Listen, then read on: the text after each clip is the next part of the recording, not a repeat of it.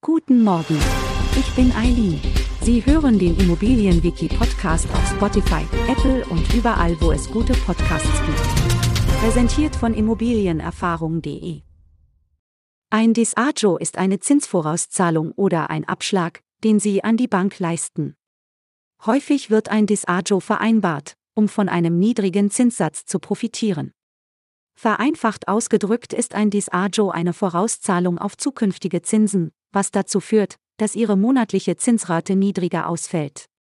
Besonders als Kapitalanleger können Sie von einem Disagio profitieren, da Sie das Disagio im Erwerbsjahr vollständig von der Steuer absetzen können.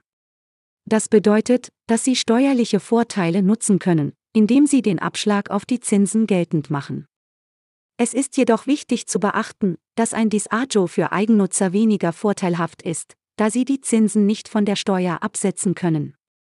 In solchen Fällen kann es sinnvoll sein, in Phasen mit höheren Zinsen eine kurzfristige oder variable Finanzierung in Betracht zu ziehen und auf niedrigere Zinsen zu warten.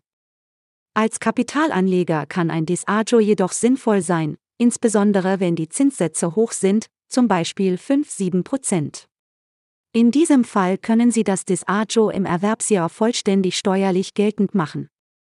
Das Disagio ist somit ein Finanzierungsinstrument, das je nach persönlicher Situation und den aktuellen Marktbedingungen Vor- und Nachteile mit sich bringen kann.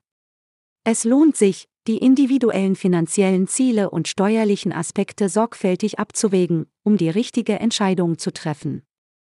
Alle Details und viele weitere Fachbegriffe können Sie online in unserem Wiki auf der Webseite von immobilienerfahrung.de nachlesen.